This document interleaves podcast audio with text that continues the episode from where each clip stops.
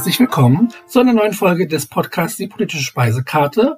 Und heute gibt es etwas ganz Besonderes. Zum ersten Mal darf ich äh, jemanden ein zweites Mal begrüßen. Und zwar habe ich mir heute Lisanne und Sophie eingeladen, zwei Aktivistinnen aus Hannover, die sich gegen äh, sexuelle Belästigung und Catcalling einsetzen. Schön, dass ihr da seid. Ja, danke schön, dass wir wieder hier sein dürfen. Ja, das erste Mal. Glaube, ein bisschen lauter.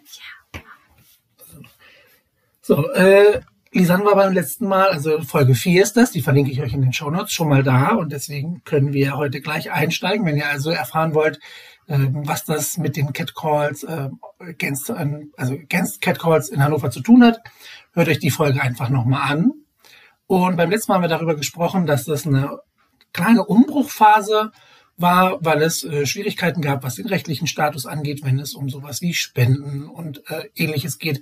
Da hat sich ein bisschen was entwickelt. Lisan, magst du einfach mal erzählen, wie es seit letzten September, jetzt über ein Jahr her, weitergegangen ist mit euch?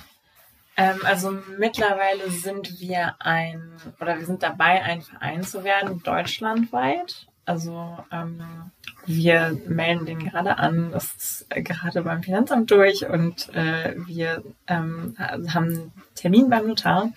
Ähm, also voll in der heißen Phase und das ist dann halt deutschlandweit. Das soll Chalkback Deutschland heißen, also wie unsere Inter wie unsere Organisation international heißt, ähm, so halt einfach nur so eine deutsche Zweigstelle. Und was wir jetzt in Hannover halt machen, ähm, ist, dass wir Sachspenden annehmen und zwar in den mit neu in den äh, Loseläden, im Salon in Linden und im Designkombinat in der neuen Stadt kann man halt Kreide abgeben. Und wenn man möchte, kann man sich auch unsere Sticker mitnehmen. Ähm, und ja, also mit dem Verein haben wir dann einfach mehr rechtliche Sicherheit, aber Sachspenden machen wir jetzt schon. Corona hat ja viele Bereiche des täglichen Lebens äh, beeinflusst. Hat das euch auch äh, ja, beeinflusst, verändert auch ein Stück weit die Art, wie ihr das macht und wie oft ihr das schafft? Ist so?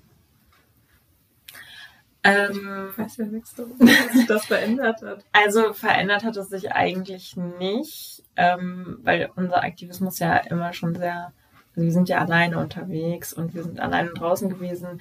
Was sich verändert hat, also normalerweise haben wir an, immer an den Orten angekreidet, ähm, wo es passiert ist. Und das haben wir halt über Corona eingestellt, weil wir jetzt keine Lust hatten, mit irgendwelchen Bahnen raus nach anderen zu fahren, wo es dann vielleicht irgendwie, wo wir uns dann vielleicht selbst einer Gefahr ausgesetzt hätten. Ähm, mittlerweile gehen wir aber wieder an den Orten ankreiden seit zwei Monaten oder so, wo es passiert ist. Also wir fahren jetzt auch wieder weiter raus. Und ähm, ja, ansonsten hat sich nicht so viel verändert. Also ähm, das hat sicherlich weniger mit Corona zu tun. Wir haben halt einfach mehr FollowerInnen dazu bekommen und dementsprechend mehr Einsendungen. Also wir müssten halt, wir mussten halt einfach sehr aufstocken im Team. Ähm, aber es hat, glaube ich, nicht so viel mit Corona zu tun. Aber wir sehen uns alle äh, eigentlich nur überwiegend äh, virtuell. Stimmt. Das stimmt. Ich bin jetzt seit drei Monaten dabei und ich glaube, ich habe erst drei oder vier live kennengelernt. Ja, das ja. stimmt. Aber das liegt auch weniger an Corona, sondern mehr an der Logistik, hm. weil also wir könnten, wir sind jetzt 18 Leute. Und das wäre meine nächste Frage gewesen. Letztes Mal waren es, glaube ich, neun. Genau, wir sind jetzt 18. Und ähm, manche von denen sind auch äh, dann zum Studieren in eine andere Stadt gezogen, unterstützen uns aber immer noch digital, also betreuen einen Instagram-Account und so. Und ähm, wenn wir ein Teammeeting haben, sollen die natürlich trotzdem dabei sein. Und es ist halt einfach viel leichter, sich über Zoom zu treffen. Und da wir auch alle aus verschiedenen Stadtteilen kommen und manche mittlerweile auch von außerhalb, die dann halt eben weiter außen ankreiden gehen, ähm, ist es halt deutlich einfacher, sich über Zoom zu treffen, als sich jetzt in der Stadt irgendwo in ein Café zu setzen, weil wir da wahrscheinlich auch in jedem Café die Corona-Maßnahmen sprengen würden. Ähm, und deswegen ist es ganz gut, wenn wir uns auf Zoom treffen. Wie oft trifft ihr euch? Einmal im Monat? Oder? Ja, einmal im Monat. Wann habt ihr dann einen speziellen Tag? Sprecht ihr euch konkret ab? Äh, wir, machen, wir treffen uns immer in der ersten Woche des Monats, aber ähm, wir machen halt immer, ich habe jetzt gerade die Umfrage für November rausgeschickt, ähm, dass wir halt äh, schauen, welcher Tag und welche Uhrzeit allen am besten passt. Aber erste Woche des Monats. Beim letzten Mal waren es überwiegend äh, Frauen, die mitgemacht haben. Hat sich das ein bisschen auch erweitert im Spektrum? Ja, aber nicht ins Cis-Männliche.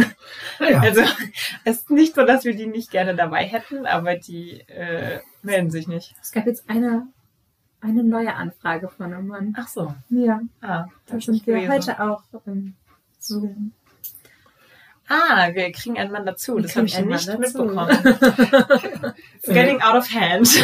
Es ist halt äh, einfach so, ich finde das ganz wichtig, dass man das ähm, erwähnt, weil ihr das auch macht, dass es zwar überwiegend äh, um die Belästigung von Frauen geht, aber eben nicht nur. Ich weiß, einmal hattet ihr auch eins, da wurde äh, jemand geschämt äh, aufgrund seiner noch Jungfräulichkeit und solche Sachen. Und deswegen äh, war ich da einfach nur neugierig, auch wenn das eben wahrscheinlich überproportional ist, ähm, zumindest gegenüber teilweise einfach auch was als Frau wahrgenommen wird. Ich habe äh, in der Schule eine Schülerin, die ähm, ja jetzt gerade ihr Geschlecht naja, gefunden hat, also nicht mehr nicht, sich mit dem biologischen Geschlecht identifiziert, das aber optisch normal eben quasi noch, noch widerspiegelt. Da kommen halt dann sexuelle Kommentare, die quasi auf das Weibliche bezogen sind, ja, aber letztlich nicht gegen eine Frau in dem Sinne gerichtet sind. Das hat mich nur, äh, deswegen frage ich. Sophie, wie bist du dazu gekommen zu sagen, äh, also A, was hat dich motiviert, da mitzumachen und dann, wie lief es ab, im Prozess dazu zu kommen?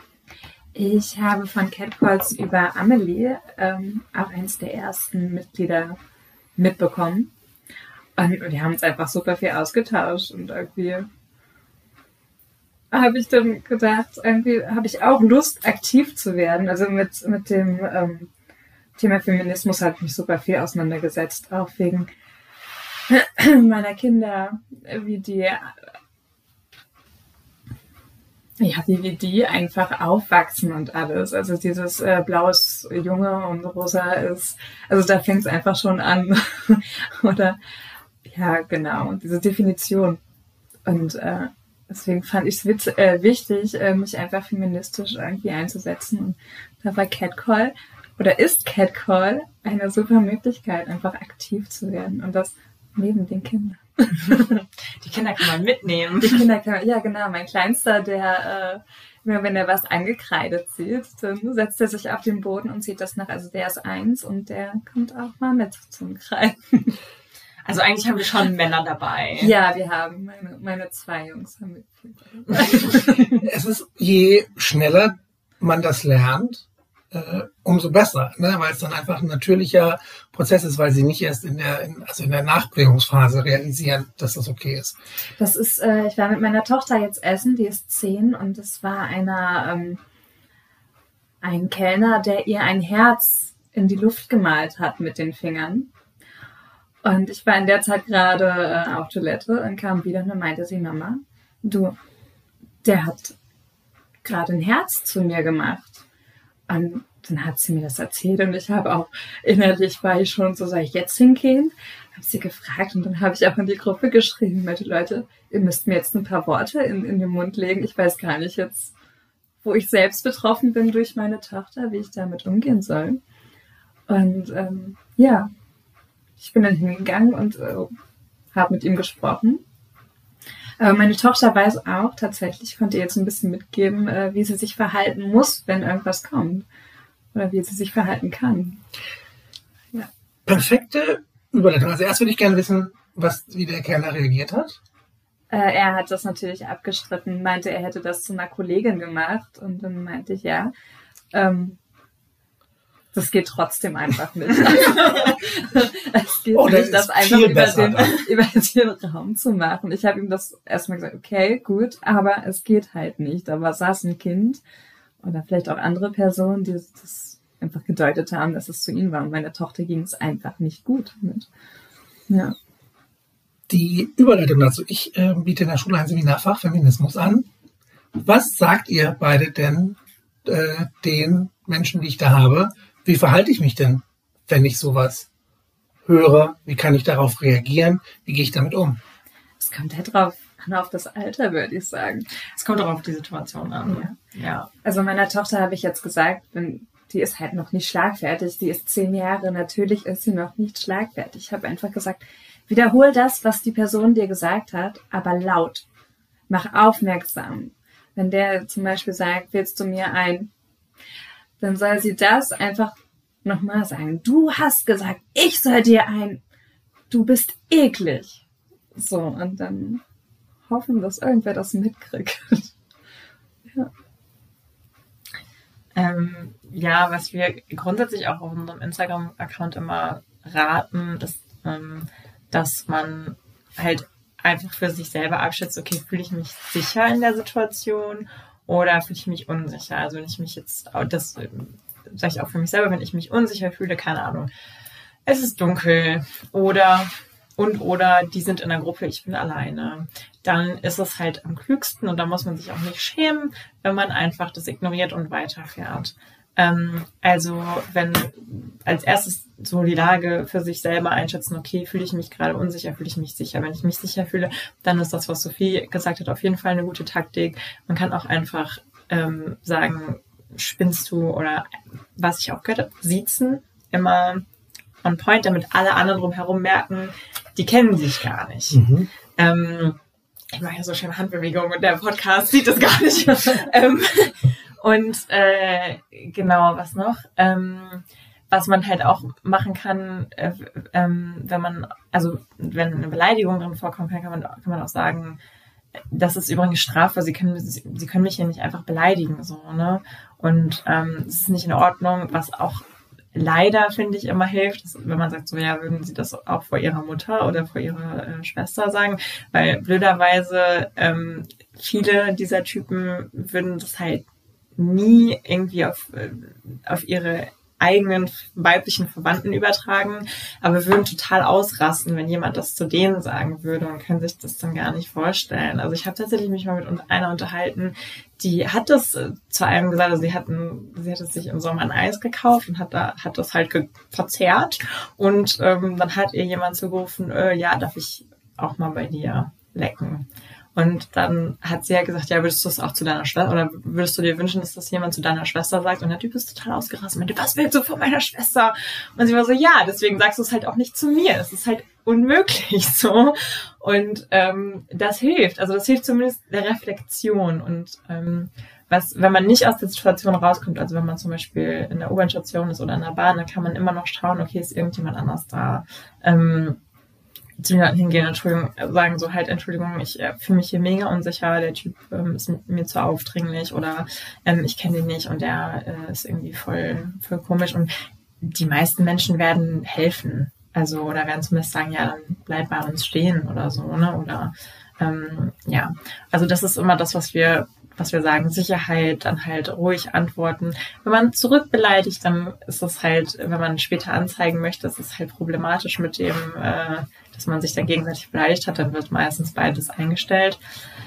Ähm, ja, aber Sicherheit ist das Wichtigste. Ich habe, äh, also ich äußere mich jetzt quasi zu einer Straftat, die ich begangen habe, aber ich habe das letzte Mal dem Typen einfach einen Stinkefinger gezeigt, weil ich mich nicht getraut habe, mehr zu machen. Ähm, und äh, das hat ihn auch sehr provoziert, aber ich konnte dann schnell wegfahren mit meinem Fahrrad, also alles gut. Ähm, und ich glaube, das hat ihn auch, also er hat dann, als ich, als er gesehen hat, er hat halt was zu mir gesagt und als er dann gesehen hat, dass ich ihn richtig angepisst angucke, hat er noch so gelacht und habe ich ihm den Stinkefinger gezeigt und dann hat er auch angefangen, mich anzubrüllen und dann war ich so, ciao, bin weggefahren. Ähm, das ist halt manchmal, also es ist halt manchmal nicht so leicht, schlagfertig zu reagieren, also selbst für mich, die halt irgendwie sich damit tagtäglich beschäftigt, weil man halt immer unvorbereitet ist, wenn das passiert. Also man ist immer gerade irgendwie unterwegs oder und das trifft einen dann so überrascht und dann ist auch okay. Also ich finde gerade für, für junge Menschen ist es dann voll okay, wenn man nichts sagt, weil man erstmal verunsichert ist. Also viele schreiben uns tatsächlich, ja, ich wünschte, ich hätte was gemacht oder ich schäme mich so, dass ich nichts gesagt habe oder vielleicht hätte ich ihm klar machen sollen, dass es nicht okay ist. Ich glaube, die meisten wissen, dass es nicht okay ist und man muss sich nicht selber noch dafür schämen, dass man nichts gesagt hat. Es ist total okay, nichts zu sagen, weil es ist auch nicht leicht. Ich habe jeden Morgen habe ich die Situation, dass ich äh, tatsächlich mehr oder weniger gecatcallt werde. und es ist ein älterer Mann und ich lächle einfach nur und wünsche ihm einen schönen Morgen. Also es ist halt wirklich, wirklich schwer, was zu sagen. Erst recht, wenn es von, von nahen Personen kommt, einfach. Ja. Wichtig auf jeden Fall, äh, was ihr erwähnt habt, dieses Thema der Sicherheit, das sollte immer vorgehen. Da geht es auch nicht nur um äh, solche sexuellen Anspielungen, sondern eben auch bei, äh, wenn es um rassistische Äußerungen oder überhaupt um Diskriminierung geht, sollte man immer aufpassen, wie ist die Lage und man sollte sich niemals in Gefahr begeben, wenn es da eben sind. Wir haben genug erlebt, wo es dann wirklich zu, zu ganz schlimmen Konsequenzen gab. Das, ähm, das möchte ich einfach nur unterstützen, dass mhm. die eigene Sicherheit da ja. äh, groß geschrieben werden muss und man sich da nicht für schämen soll. Äh, was auch immer wirklich dieses, dieses überraschende Element ist halt auch etwas, wovon so viele profitieren, wenn sie das machen, weil sie halt wissen, okay, die, die sind überrascht davon. Das ist tatsächlich äh, eine Schwierigkeit. Hm, vielleicht auch, könnt ihr noch kurz was dazu sagen, ähm, manche haben ja auch durch die dauerhafte, durch das dauerhafte Verhalten der Gesellschaft kaum noch einen äh, Sinn dafür, ab wann das schon losgeht.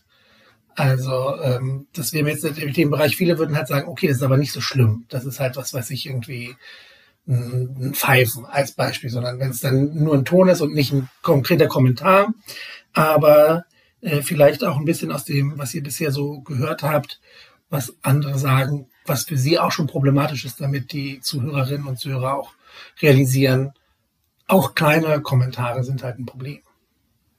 Also ich finde Pfeifen so scheiße. Darf, darf ich Scheiße sagen im Podcast? Ja, wir kreuzen einfach freizügige Sprachen an und sagen, was immer wir möchten. Okay. Nein, es ist halt auch, äh, sorry, ich unterbreche nicht, sag gleich was. Alles gut. Ähm, also zum Hinterherwerfen denke ich mir halt jedes Mal, den Wesen, denen regelmäßig hinterhergepfiffen wird, sind Tiere.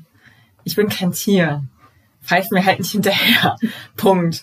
Ähm, und für uns ist es tatsächlich so, wenn man wenn man sich selber schlecht fühlt, unsicher fühlt, dann ist es Belästigung. Ähm, ich weiß jetzt gar nicht, ich hätte jetzt kein äh, konkretes äh, Beispiel, weil ich das allermeiste, was uns geschrieben wird, wirklich schrecklich finde. Ähm, ich denke, also ähm, Komplimente kann man ja so definieren, dass man sagt, okay, wenn du ein Kompliment bekommst, dann fühlst du dich gut. Fühlst du dich irgendwie gut damit. Und wenn man wenn man etwas hört über den eigenen Körper und man fühlt sich danach nicht gut, dann ist es okay zu sagen, ich habe mich irgendwie gestört. Man muss ja nicht mal belästigt sagen, wenn einem das irgendwie zu hart ist. Es ist ja auch irgendwie gut, wenn man das selber definieren kann, was einem selbst passiert ist. Ähm, aber irgendwie, ich, ich fühlte mich dadurch gestört oder ich habe mich dadurch verunsichert gefühlt oder ich habe mich schlecht gefühlt, wenn man es nicht Belästigung nennen will. Kann ja sein. Ähm, aber für uns ist es so, wenn man sich belästigt gefühlt hat, wenn man sich irgendwie übergriffig behandelt gefühlt hat, dann war es Belästigung. Das funktioniert natürlich im Strafrecht nicht, aber für uns auf dem Account funktioniert es halt so. Es kann auch schon ein Kompliment zum Lächeln sein, finde ich. Ja. Also, oh, du hast aber ein schönes Lächeln. Wenn, äh, ich, ich finde, es, es kommt auch darauf an, wer wie das sagt. Mhm. Und äh, wenn ich jetzt äh, zu Lisanne sage, du hast aber ein schönes Lächeln heute, ich glaube, dann würde sie das anders verstehen, als wenn ein fremder, dahergelaufener Mensch zu ihr sagt, im Vorbeigehen, mit dem Blick auf ihren Körper gerichtet, du hast aber ein schönes Lächeln. Also es kommt halt. Und dann noch zwinkert. Und dann noch zwinkert. Der Ton und äh, die, ja, die. Ja, Kontext ist key. Ja ich habe gerade bei dem Pfeifen mich nur so aufgeregt, weil du das auch so, so schwierig findest mit diesem, was ich darüber nachgedacht habe. Die Frage ist halt auch, was denn das Ziel? Also ich ja. meine, die denken ja nicht, oh, wenn ich dir jetzt hinterher pfeife, dreht sich um und sagt, wow, was für ein charmanter Spruch, lass mal essen gehen, sondern es ist halt wirklich, ein ja, Herabsetzen. Es ist ein, ich stelle mich über die Person, der ich das mache, so ein Machtspiel und so weiter. Ja. Das ist, glaube ich, etwas, was man sich auch vor Augen führen muss. Wäre ja noch was anderes, wenn ich jetzt eine fremde Person sehe und sage, keine Ahnung, also wenn wir beim Kontext sind. Aber sowas ist halt schon, ich mache das nur, um mich jetzt hier in meinem Bedürfnis zu befriedigen und eigentlich ist es mir auch egal, ob du jetzt sagst, ja, fand ich geil oder äh, fick dich. Ja, da, also das, ähm, wir geben ja mittlerweile auch äh, Workshops zum Thema Belästigung und ähm, das ist ja auch immer das, was ich sage zu den Gründen. Also ich glaube, einige, gerade jüngere Catcaller, ähm, denken wirklich irgendwie, sie sehen das vielleicht bei älteren Männern und denken wirklich, oh, das ist eine Art zu flirten oder das ist halt irgendwie, ist halt irgendwie so ein schiefgegangenes Kompliment. Ich, ich will gar nicht jedem unterstellen, dass er das irgendwie böse meint. Aber ich glaube, beim meisten geht es wirklich um Macht und es ist dann egal, wie das Gegenüber sich fühlt. Es ist egal, wie das Gegenüber reagiert, weil ja auch die meisten, also wir kriegen ja voll viele Einsendungen und die meisten sagen dann, ja, dann ist er weggegangen, dann hat er gelacht ist und, und ist weggegangen. Es gibt halt keine folgende Interaktion, die ist auch oft gar nicht gewünscht. Es ist irgendwie aus dem Auto raus, also er ist auch dann sofort wieder weg über alle Berge. Es, es gibt kein Nachspiel. Es gibt kein, oh, fandest du das gut, fandest du das schlecht, sorry. So, es, das, die, und das liegt oft nicht an der Frau. Es liegt oft daran, dass die dann einfach weg sind. Und ich glaube, es dann, also dann kannst du ja nicht sagen, oh ja, es war ein Kompliment oder oh, der wollte irgendwie dich daten, weil es hat ihn überhaupt gar nicht gejuckt, was eigentlich mit dir war. So, Eine also, Frau, beim, bei meinem zweiten Mal ankreiden stand eine 60-jährige, circa 60-jährige Frau und meinte, naja, die Jungs, die sagen das so, weil sie sein wollen wie die Männer. So. Also, ja, aber das kann ja gut ich sein. Find, das macht das also, einfach, ja, genau also, so. Ja, so, so ich, wirkt dieses Verhalten. Ich glaube, manchmal ist es auch so ein, so ein Gruppenverhalten. Ja. Und es ist halt dann, und ich glaube, es hat auch viel mit den Strukturen zu tun, in denen wir leben. Es, es ist dann halt egal, was die Frau davon hält. Äh, der Mann hat wieder seinen Sexualtrieb ausgelebt und alles ist gut. Könnte ein richtiger Mann sein. Ja konnte ein richtiger Mann sein. das ist das, glaube ich, auch, was ich angesprochen habe, dieses Hinterfragen. Man denkt dann, okay, also man setzt sich vielleicht damit auseinander und dann, warum ist das passiert oder warum ich oder was ist das? Aber da ist halt gar nichts dahinter, weil es überhaupt nicht um die eigene Person geht, sondern letztlich nur die Aktion mhm. ähm, dahinter steht und diese die Gesellschaft und die diese Zwänge, in die man erzogen wird. Ich hatte das in dem Seminar war und wo wir darüber gesprochen haben, sowas wie ähm, im Englischen sagt man Boys will be Boys, um das zu mhm. erklären. Aber auch, da meinte einer, naja, was sich neckt, das liebt sich. Ja, es wird quasi, dir wird anerzogen. Wenn du jemanden gern hast, ist es völlig okay, auch eine negative äh, Tat letztlich zu vollbringen, weil das irgendwie dazugehört. Und ich glaube, äh, aus psychologischen Gründen ist das stärker, als man denkt, wenn ich irgendwie oder dieses, ja, wenn du eine, wenn du eine Partnerin willst, dann musst du um die kämpfen. Und das auf gar keinen Fall Nein zulassen, sondern so funktioniert ja auch jede fucking Romcom. Ja, so, ich, ich, kriege mittlerweile den Brechreiz, wenn ich das sehe, weil ich das so, das ist ja schon fast Stalkerverhalten, was da zelebriert wird. Das ist ja nicht mehr schön. Also was soll das? Am Ende ist ja die Person dann geläutert, ja. weil me meistens, ne? Äh, obwohl wir halt auch wissen, wenn wir realistisch sind, das, das ist dann halt nicht. Das ist dann irgendwie eine Gesture und das war's. Das stimmt. Disney ist Merida können wir hinnehmen, oder? Merida mag ich gern. Habe ich nicht gesehen, muss ich zugeben. Küss den Frosch. Wenn du dann. Ja. ja, das ist. Äh, Workshops hast du angesprochen. Mhm. Wie sehen die aus? Sind die thematisch unterteilt? Wie regelmäßig gibt ihr die?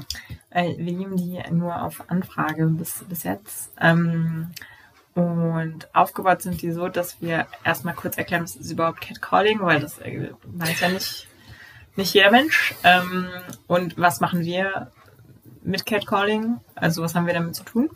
Und dann äh, kommt nämlich schon Kontext ist key, weil dann nehmen wir nämlich drei Zitate von uns, die, die so ein bisschen ähm, wo der Kontext, also wir nehmen die Zitate wirklich nur das, was wir angekreidet haben, wo der Kontext erstmal weg ist und äh, sagen dann, okay, wenn ihr das, würdet ihr das zu ähm, fremden Personen sagen, würdet ihr das zu Freunden sagen oder tatsächlich nur zum Intimpartnerin?